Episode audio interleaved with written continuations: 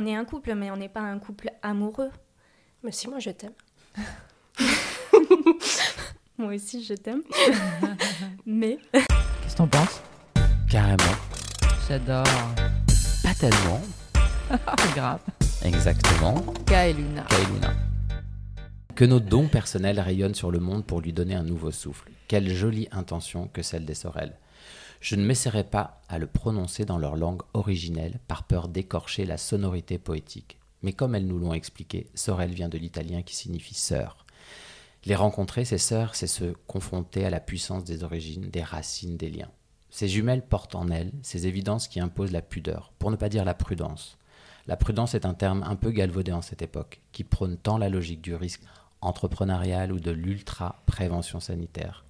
La prudence, si on en revient à une énergie du milieu, c'est surtout l'intention d'être attentif à tout ce qui peut causer un dommage. C'est être engagé et conscient que nos actes peuvent avoir des conséquences. Elle vibre tellement d'intériorité qu'on se sent empreint d'une responsabilité quand il s'agit d'entrer en relation avec leur univers. Leur univers ne se raconte pas, il se ressent, il se pratique, il s'expérimente. Qui elles sont ne se dit pas. Leur corps et leur art expriment leur intention. Podcaster les sorelles, c'est comme parcourir un labyrinthe, se lancer dans la résolution d'une énigme. Et si finalement, podcaster les sorelles, c'était ce que nous préférons, l'opportunité de vivre une expérience sans autre attente que de la vivre. Bonjour les sorelles. Bonjour. avec Luna, nous aimons les duos, les partenariats, car ils permettent à des individualités de s'augmenter au travers d'une union. Créer un duo, c'est créer une troisième entité propre, porteuse de la diversité et de la puissance créative. Vous qui êtes jumelles, vous nous avez dit avoir eu besoin de vous démarquer pour pouvoir exister. Est-ce que créer les Sorel a participé à vous redonner l'accès à vos singularités? Non. Si, si je devais faire une réponse courte, ce serait non. Euh, parce que ça a été plutôt euh, dans notre cheminement toutes les deux, on a plutôt euh, eu besoin de se séparer très très tôt en fait pour pouvoir se retrouver après. Donc les sorels, ce serait n'a été possible, en tout cas pour moi. Tu me diras, Fleu, si c'est OK pour toi, mais euh, euh, si on n'avait pas fait euh, le travail de cheminer chacune de notre côté, on n'aurait pas pu créer les sorels. En tout cas, pour moi. Ouais, je suis totalement d'accord avec toi. Et après, je pense aussi que la question euh, de la singularité, en fait, c'est pas quelque chose euh, auquel on accède. En fait, la singularité, c'est quelque chose avec lequel on, enfin, c'est un acquis. On mmh. est et on est déjà euh, mmh. unique, singulier. Après, la complexité quand on est jumelle, c'est le regard des autres, parce qu'à l'intérieur de nous, on le sait qu'on est unique. On le sait que voilà, ce qu'on pense, il n'y a que nous qui le pensons. Sauf maintenant, j'ai la, voix de ma sœur dans ma tête à cause du casque, mais à part ça, à part ça voilà, normalement, je suis unique. Euh, et donc, euh, vraiment, c'est, ça a été un long parcours, comme elle dit, un parcours d'abord individuel euh, avant, enfin, qui n'aurait pas en effet été possible on n'aurait pas pu euh, créer les Sorel euh, si on n'avait pas fait d'abord l'expérience de soi, de son individualité, du coup. Donc les Sorel, en fait, c'est plus, euh, oui, on s'est retrouvé. On s'est retrouvé et, on, a réussi aussi à créer les Sorel parce que justement, on avait réussi à créer une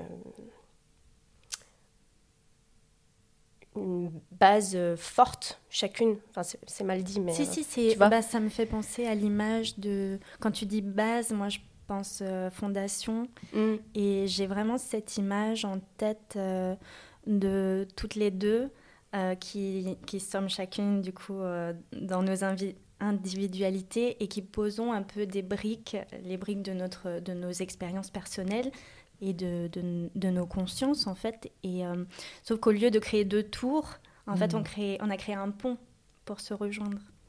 J'aime beaucoup cette image. Après, c'est intéressant euh, de faire peut-être une analogie avec euh, le couple, parce que finalement, les, le couple, c'est un duo de deux personnes qui se rencontrent, se choisissent et perdurent ou pas, mais ça, après, c'est la vie qui le dit. Pour autant, vous, vous avez subi le couple. C'est un peu le, le, poids de votre histoire et vous avez fait le choix, comme tu le dis, de vous séparer pour vous rechoisir peut-être? Oui, je pense que, en tout cas, pour ma part, je ne sais pas toi, Sego, mais moi, pour ma part, ça a été une nécessité qu'elle soit pas là, en fait, qu'elle soit pas dans, dans, dans ma vie non-stop. Et il y a énormément de personnes que j'ai rencontrées qui ne savaient pas que j'avais une sœur jumelle. Euh, et euh, qui l'ont su au bout de très très très longtemps quand j'étais sûre que euh, qu'ils m'aimaient moi déjà. euh, mais euh, du coup, oui, c'est un, un, je pense que c'est un des défis de notre vie de cultiver à la fois notre singularité, mais aussi de cultiver cette relation gémellaire qui est aujourd'hui, en tout cas je trouve, une chance incroyable c'est moins, moins, ton cas, j'ai l'impression, non? Si, si, non, j'étais juste en train de... T'es pas contente? Si je te gêne, hein, tu me le dis. non, non, c'est... non, non, c'est ça. Non, c'est juste me questionner sur le fait que nous sommes nés d'eux. Euh. Euh, contrairement à, à, à, peut-être vous, vous êtes nés euh, seul. Donc vous avez appris à vous contenter de vous-même. Et puis tout le travail, c'est d'apprendre à être en couple. Mm. Alors que nous, on est nés d'eux.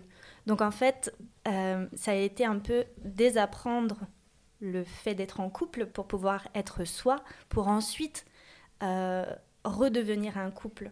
Mm. Et en plus, la notion de couple, parce qu'on est, on est un couple, mais on n'est pas un couple amoureux. Mais si, moi je t'aime. moi aussi je t'aime. mais c'est pas, euh, on n'est pas un couple euh, comme vous pouvez l'être. Hmm. Ah, justement, moi, c'est ça qui me, touche euh, beaucoup dans ce début de podcast.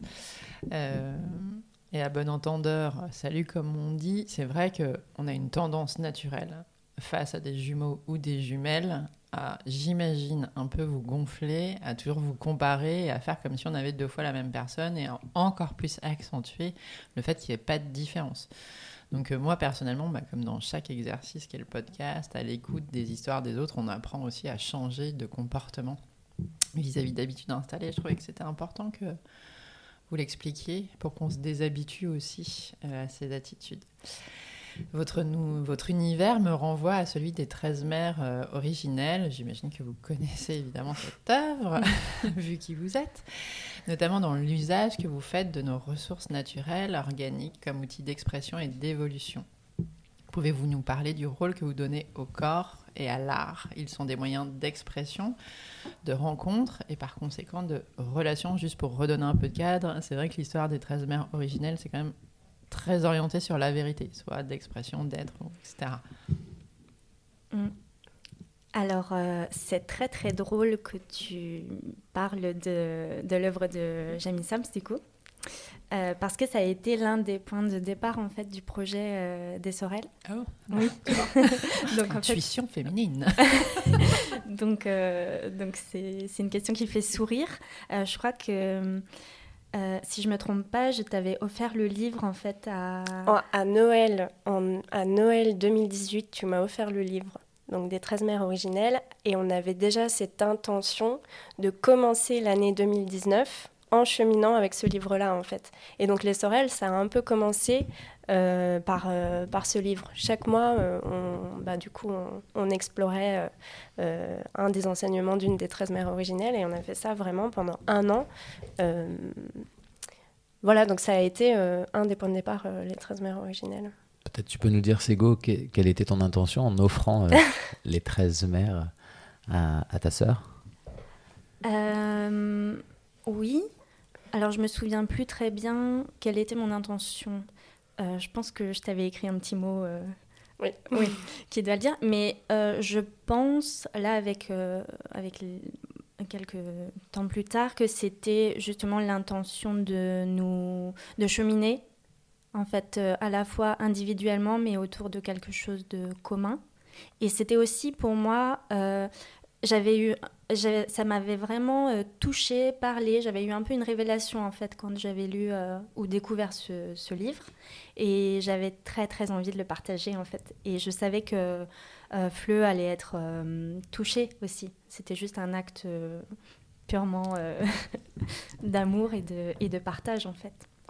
Et justement, pour en revenir euh, à la question, euh, quand il s'agit euh, d'être une mère originale qui incarne par plusieurs moyens ou en tout cas par des actions, vous, utilisez beaucoup le corps et l'art. Et moi, je sais quand vous nous aviez expliqué l'intentionnalité de la démarche, ça m'avait énormément touché. Donc, j'aimerais que vous partagiez cette intention.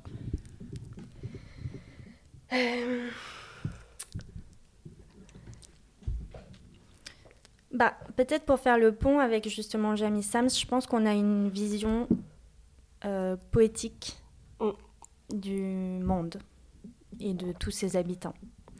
Euh, et donc, effectivement, nous, nous, on explore à travers les sorelles nos, différents, euh, nos différentes passions, outils, donc à travers la danse et tout le travail du corps, justement, pour ma part, et puis l'art pour fleu plus à travers les, illustrations. Euh, l'intention. En fait, je suis en train d'essayer de me rappeler qu'est-ce qu'on t'avait partagé qui t'avait touché. moi aussi. Alors moi, je me rappelle très bien parce que vous nous aviez dit que Finalement, c'était au travers de l'acte de créer ou d'être en mouvement, au travers de la danse ou de la création artistique, que vous pouviez rentrer en relation euh, avec les personnes et que le fait d'amener euh, des individus à expérimenter par le corps ou par la créativité euh, l'apprentissage de qui ils étaient, vous nourrissez vous aussi énormément dans votre capacité à apprendre sur vous-même et à les faire se réaliser. Et, et c'est ça que j'avais toujours trouvé très joli. C'est ça qui m'avait ramené à l'univers des 13 mères originelles, parce que dans les 13 mères originelles, j'imagine que vous avez cherché à trouver laquelle vous correspondez le plus. Et donc, il y en a une, évidemment, qui exprime au travers de l'art. Donc, elle m'avait fait penser à vous. Euh, j'ai juste envie de rebondir euh, sur ce que tu viens de dire euh, par rapport à trouver celle qui nous mm. correspond le je plus. Pense que je pense comme toi, mais vas-y. Parce que pour moi, il n'y a pas vraiment de... Je ne correspond pas à une des 13 mères originelles. On est toutes ces facettes à la fois. Et c'est ça aussi l'un des travaux qu'on explore dans, dans, le projet des Sorels. C'est euh, de creuser, de découvrir et d'aller à la rencontre de nos différentes facettes. Et l'un des moyens, effectivement, qui va me permettre à moi de me rencontrer, c'est de me, me confronter au regard des autres et à l'expérience des autres et au partage des autres. Et à travers euh, euh, le, oui, l'expérience et, et je trouve pas le mot exact, mais c'est à travers l'autre que je me rencontre. Et pour moi, égoïstement, c'est peut-être ce que j'avais partagé, il me semble, égoïstement, oui, quand je crée un atelier euh, euh, pour les sorels, je cherche aussi à me rencontrer, moi. Et, mm, et voilà, je ne sais pas si c'est... Euh, L'expérience de l'autre est un miroir quelque part des fois à soi-même et nous confronte aussi nous ce qui est le principe pratiquement dans tout ce qu'on pourrait dire, que ce soit du coaching, des constellations familiales, c'est mettre en scène un collectif, une personne qui au final fait mémoire ou résonne euh, chez nous. Alors, vous vivez à plusieurs centaines de kilomètres l'une de l'autre. Je crois que c'est récent euh, pour toi, en tout cas, Fleu et Sego. La distance physique complexifie-t-elle votre projet ou au contraire? Est-ce un choix volontaire? Vous qui aimez l'intangible, peut-être pouvez-vous aussi nous parler de la puissance des connexions à distance? Est-ce un ah. choix déjà de vous être, je crois que tu vivais à Paris, vous étiez toutes les deux à Paris. Alors, le, la question de la distance, en fait, il faut partir du principe que oui, il y a les Sorel, mais à côté de ça, il y a aussi Sego et Fleu qui ont chacune une vie qui ont chacune des envies, des besoins, euh, enfin une vie quoi. Des occupations. voilà, en fait, on, est on, on est les. Et donc, euh, oui, on vous montre, la... avec les sorelles en tout cas, on vous montre euh, cette, euh, cette connexion qu'on a l'une à l'autre, mais à côté de ça, on a chacune notre vie, etc. Donc après, moi, j'ai décidé récemment, en effet, de quitter Paris. et en fait, est-ce que c'est plus compliqué ou pas? C'est même pas la question. La question, c'est une donnée qu'il faut prendre en compte maintenant. On est à distance, c'est comme ça et euh, de se demander ah ça fait chier c'est plus compliqué galère on n'avance pas si on commence à se poser ce genre de questions. Donc voilà on est à distance. Et en fait je pense qu'on s'est rendu compte en plus de ça que ça simplifiait mine de rien nos relations. Notre collaboration si je peux dire sur les sorels oui surtout qu'on est à l'ère du numérique. Mmh. donc euh, mine de rien euh, malgré tous les désavantages que ça comporte il y a quand même pas mal d'avantages et et je peux prendre rendez-vous avec ma sœur, euh, même si elle n'est pas dans la même pièce ou la même ville que moi. Donc, euh, Et ça nous a obligés quand même, le fait d'être à distance, à euh, fixer des rendez-vous. Ce qu'on ne hmm. faisait pas avant, quand on était sur Paris, en fait. Enfin, quand elle était sur Paris avec moi, parce qu'on n'habitait pas loin. Donc c'était un peu toujours là. En fait, on savait que c'était possible, qu'on allait pouvoir se voir. et du coup, on ne prenait pas la peine de, de prendre hmm. rendez-vous ou on s'autorisait à faire sauter les rendez-vous, à se dire bon, bah, si c'est pas aujourd'hui, ce sera demain, et si c'est pas hmm. demain, ce sera après-demain. De toute façon, tu es à 10 minutes, quoi. C'est ça, là, on va vraiment s'appeler en disant bon, là, on a un mail de Kailuna, il faut répondre, alors qu'est-ce qu'on répond On y va, on n'y va pas, bon, allez, on y va. C'est-à-dire qu'il y a une forme de professionnalisation de votre collaboration, finalement, quand même, un peu, non? Euh, On est ravis que vous ayez répondu au mail, au demeurant.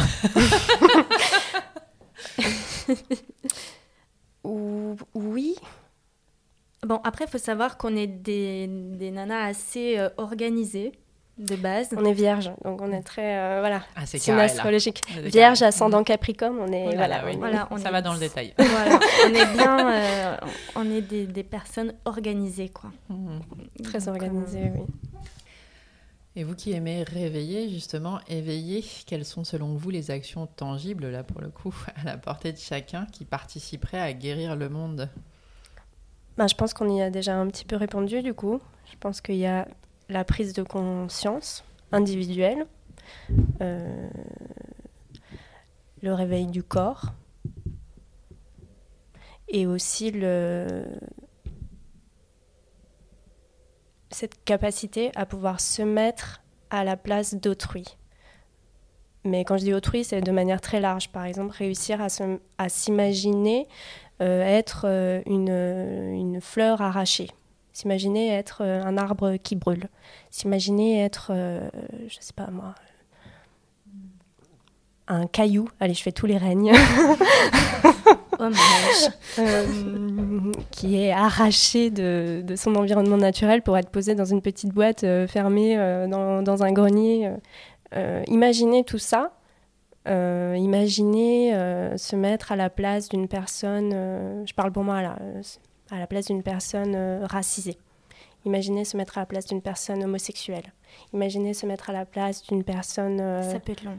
Ah oui, oui, ça peut être très long parce qu'en fait, justement, je fais exprès pour montrer qu'en fait, euh, l'image du, du mâle alpha, le, du blanc euh, euh, dans un pays développé, ça c'est notre vision à nous, occidentaux, mais en fait le monde est tellement plus vaste que ça.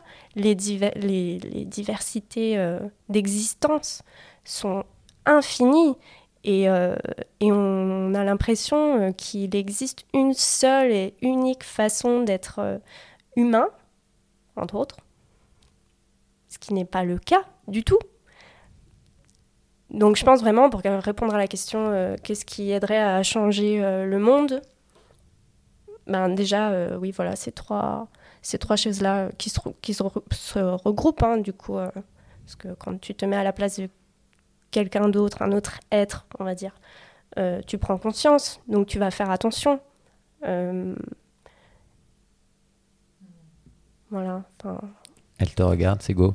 Vas-y, c'est go, enchaîne parce que là, je, je vais pleurer, je suis trop émue. c'est juste que euh, je suis tout à fait d'accord avec ce que tu viens de dire, mais ça nécessite déjà de faire la démarche personnelle et individuelle de se questionner Et je pense que le questionnement n'est pas du tout encouragé dans nos sociétés. On ne nous encourage pas à nous poser des questions et à remettre en cause euh, les vérités qui nous sont présentées et que celles-ci soient Enfin, on peut me présenter ce verre et me dire euh, ce que tu vas boire est merveilleux, euh, ça a des propriétés euh, incroyables, tu vas nettoyer tout ton système digestif. Donc je peux prendre ce verre, le boire et me dire oh il paraît que et même pas il paraît décider que parce qu'on m'a dit que eh ben c'était la vérité ou alors je peux faire une recherche personnelle et me demander effectivement qu'est-ce qu'il y a dans ce verre et, et en tirer mes propres conclusions.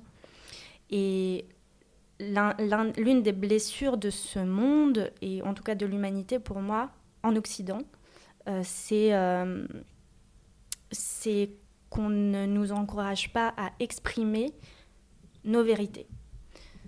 Et, et on en revient à cette histoire de diversité, mais la diversité est importante, elle est belle, et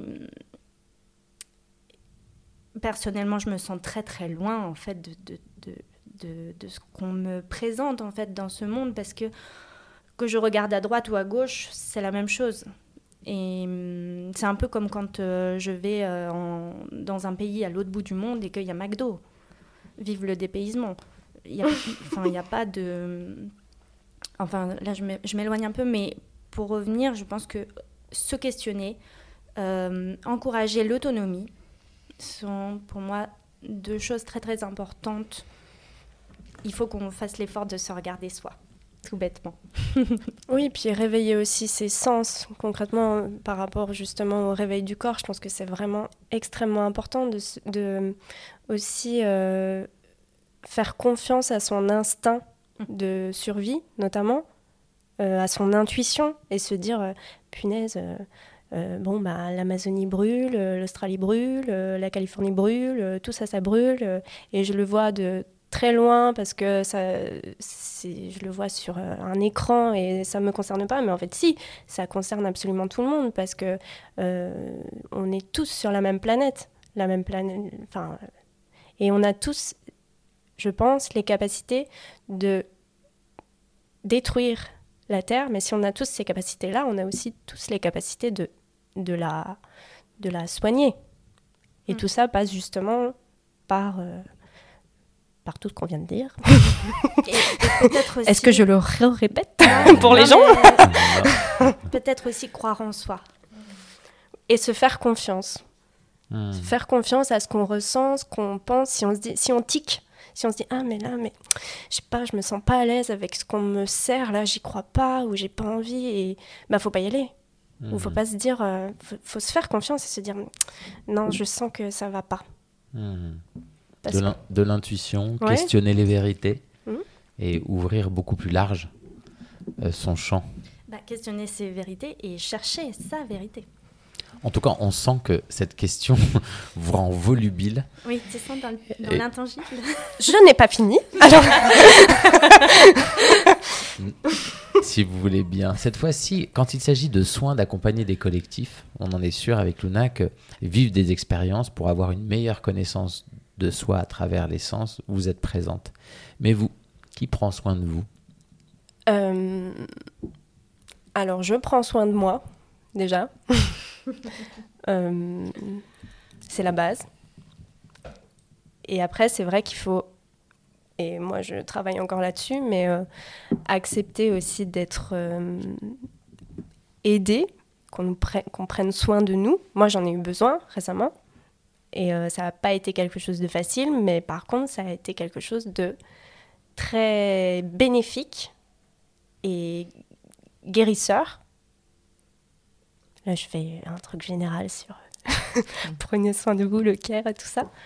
Euh, qui prend soin de moi euh, Bah moi. Bah oui, ma sœur, euh, mes amis, mes parents. Je vous remercie tous.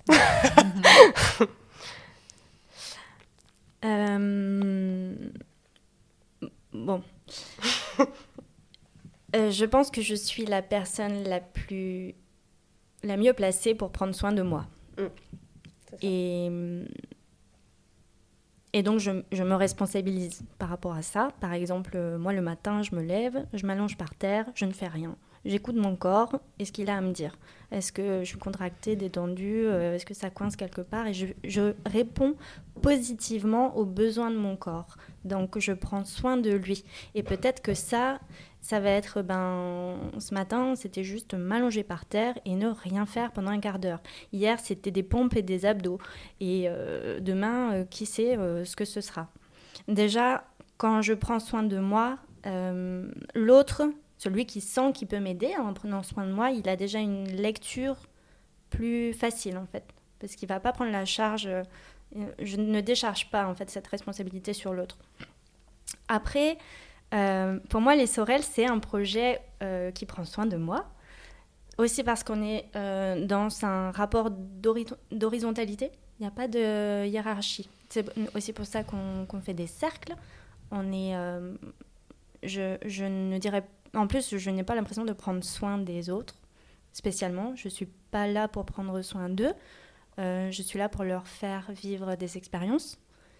Euh, et après, moi, j'offre quelque chose et tu prends la responsabilité de, ton expérience et d'en de, de, faire quelque chose qui soit nourrissant pour toi. Euh, donc, je, je, voilà, déjà, je, je, prends soin de personne. En tout cas, je, je te respecte, je t'aime et je t'offre ce que je peux t'offrir, mais je ne suis pas là pour prendre soin de toi. Tu t'occupes de toi, je m'occupe de moi et tout se passera bien. C'est vrai que c'est une énorme responsabilité. Hein, ouais, voilà, en fait, je trouve que justement, c'est un des problèmes de ce monde. On essaie trop de prendre soin des autres. Et, et en fait, si chacun prenait soin de lui-même, euh, le monde irait beaucoup mieux. Mmh.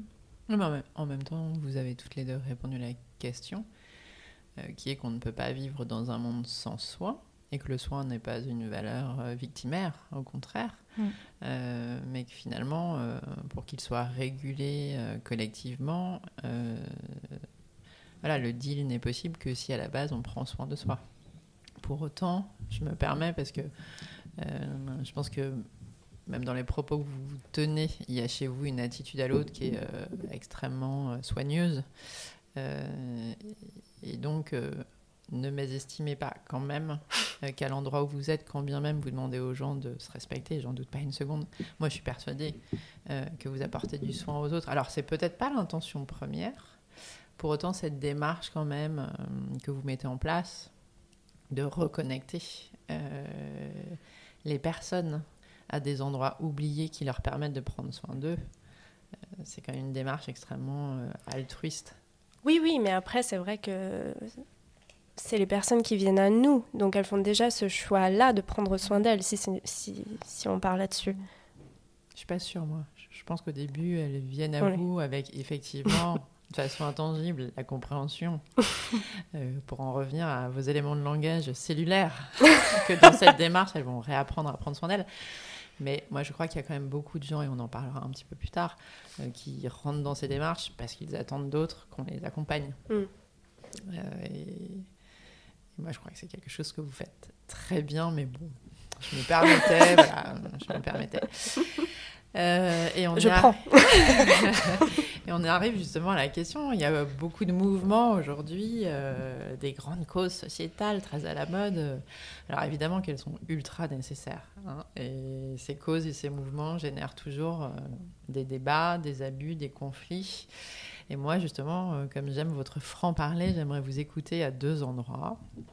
Celui du féminisme et celui du développement personnel.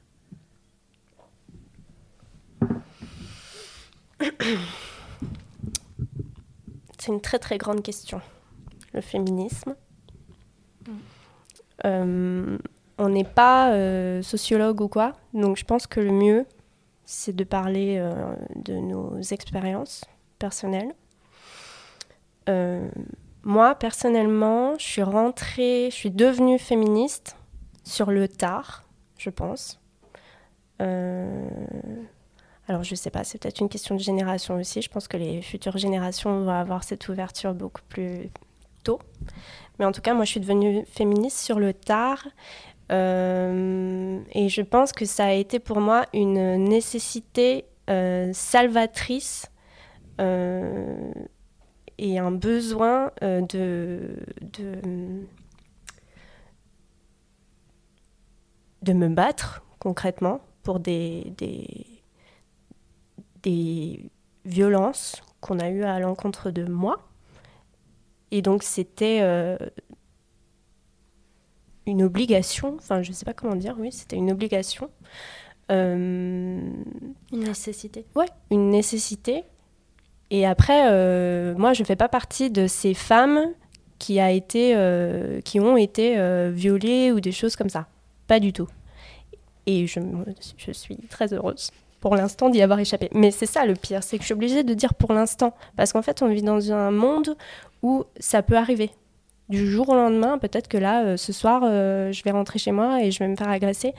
Parce qu'on vit dans ce monde où les femmes euh, ne sont pas protégées, tout simplement. Et ce qui est horrible, c'est qu'il faut les protéger. Alors qu'elles devraient même pas être protégées ou quoi.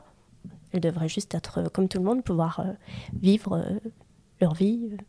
Et en plus, vraiment, je considère que je ne suis pas une des plus mal loties mais n'empêche que, euh, à mon petit niveau, j'ai quand même vécu des, injustices de l'ordre de. Euh, parle trop fort, je m'emporte. Attends, je m'éloigne du micro. tu as la liberté de ton et le volume que tu souhaites. Ah, parfait. Euh, voilà, j'ai été hyper sexualisée, j'ai vécu, euh, j'ai été traitée comme une femme objet, euh, j'ai eu à mon travail aussi clairement des... des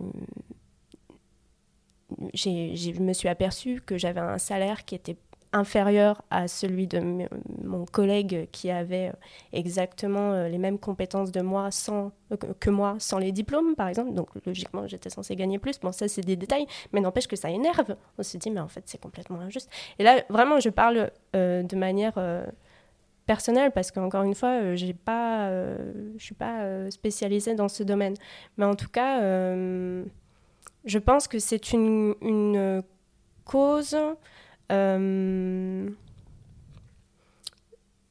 extrêmement importante, qui est souvent mal, euh, qui je trouve en tout cas aujourd'hui encore très mal perçue, notamment par les hommes.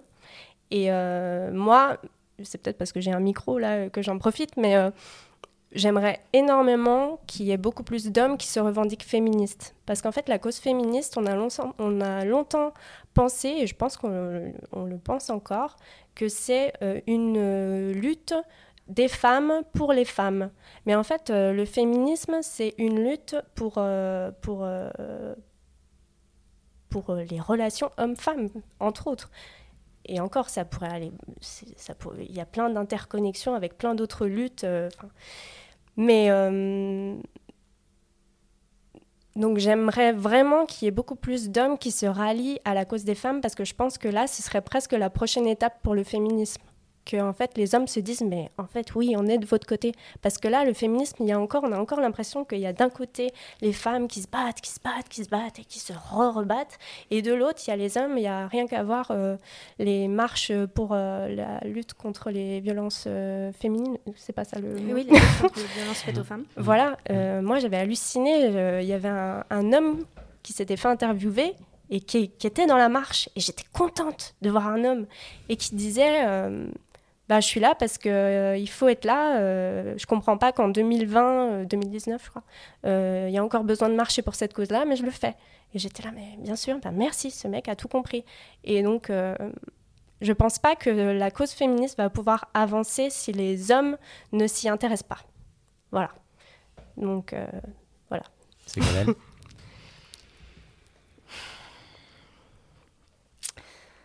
Euh, ouais, je suis d'accord avec tout ce que tu as dit. Ça me... Physiquement, ça m'émeut ce sujet. Euh, ça, me... ça me rend triste en fait. Ouais, c'est triste. Euh, bon, moi j'ai un... j'ai du mal à me revendiquer féministe euh, parce qu'il y a trop de connotations en fait derrière ce mot. Euh, ce, mot a trop d'histoire. Et effectivement, euh, on a l'impression que c'est une cause euh, féminine, euh, qui ne concerne que les femmes, et en fait, euh, pas du tout. Et pour moi, il y a un courant qui s'appelle l'écoféministe. Féministe. Euh, dans lequel moi je me retrouve, qui, qui vise plus grand, plus large, qui va jusqu'à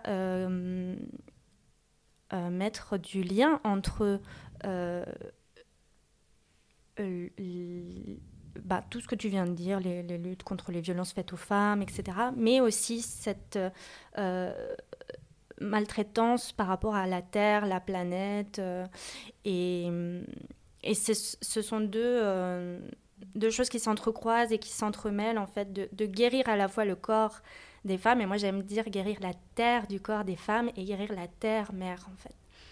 Je me retrouve là-dedans, dans cette lutte euh, qui est aussi, on rejoint du coup le soin, en fait. Euh, mais c'est effectivement, euh, c'est très mal compris, c'est très mal perçu. On revient aussi à cette histoire de vérité, on gobe un peu ce qu'on nous dit, euh, les, définitions, sans se questionner véritablement sur ce qu'est le féminisme. Est-ce que je suis féministe? Pourquoi est-ce que je pourrais l'être ou pas? Et, euh, et finalement, euh, mais ça change. En fait, moi, j'ai bon espoir. Je sens que on s'intéresse de plus en plus, ça, se soulève et ça fait du bien.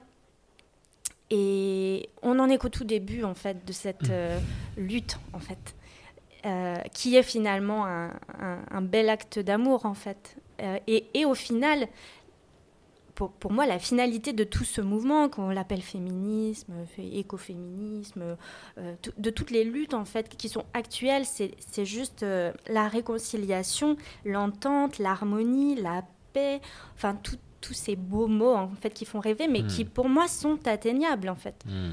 C'est pas juste un rêve, c'est un rêve qu'on peut euh, atteindre si chacun, encore une fois, prend ses responsabilités. En tout cas, c'est bon de vous entendre avec autant de d'énergie. Qu'est-ce qu'on peut vous souhaiter du coup à toutes les deux dans cette période justement propice? Alors je vais changer la question qui était à ouvrir des portes, à tout faire péter.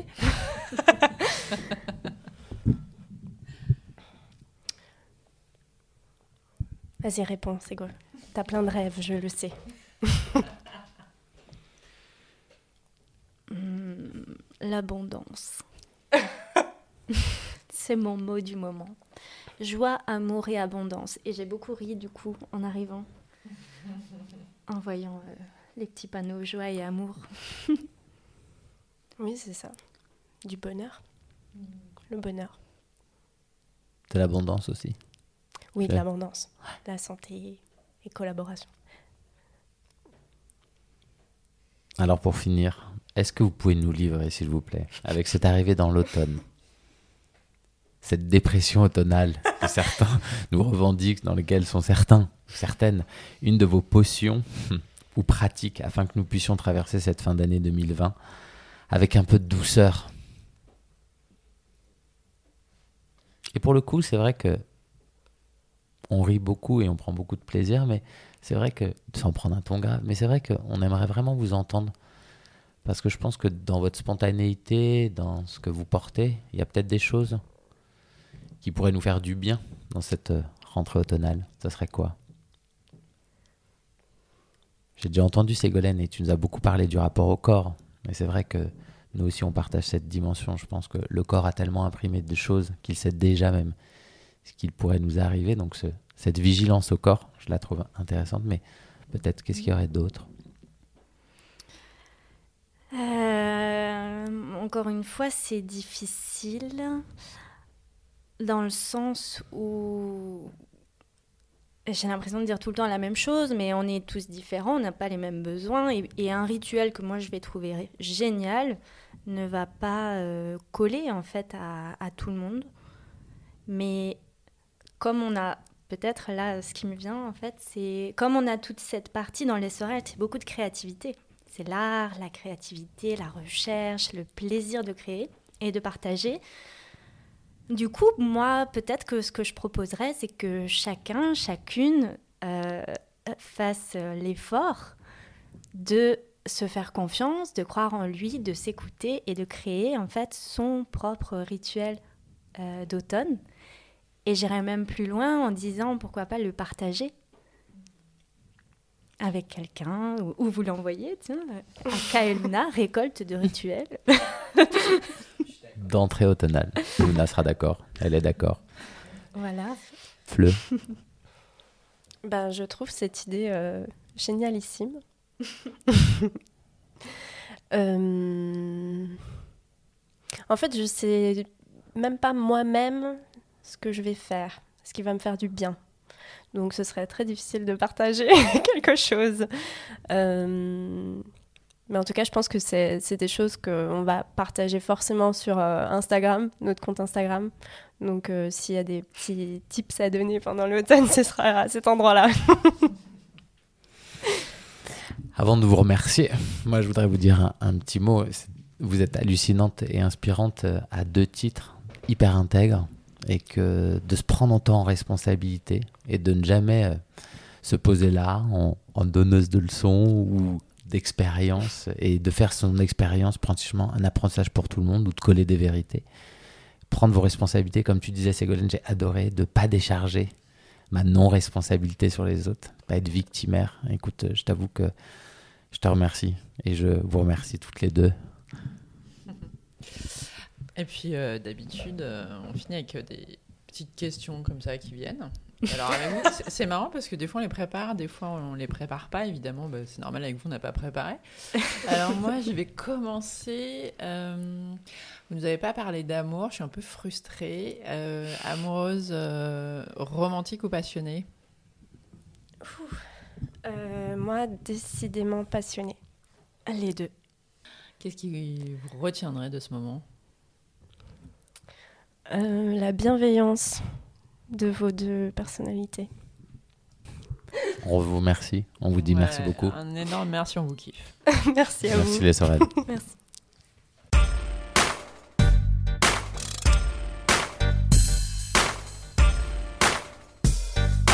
Ka et Luna. Kailuna.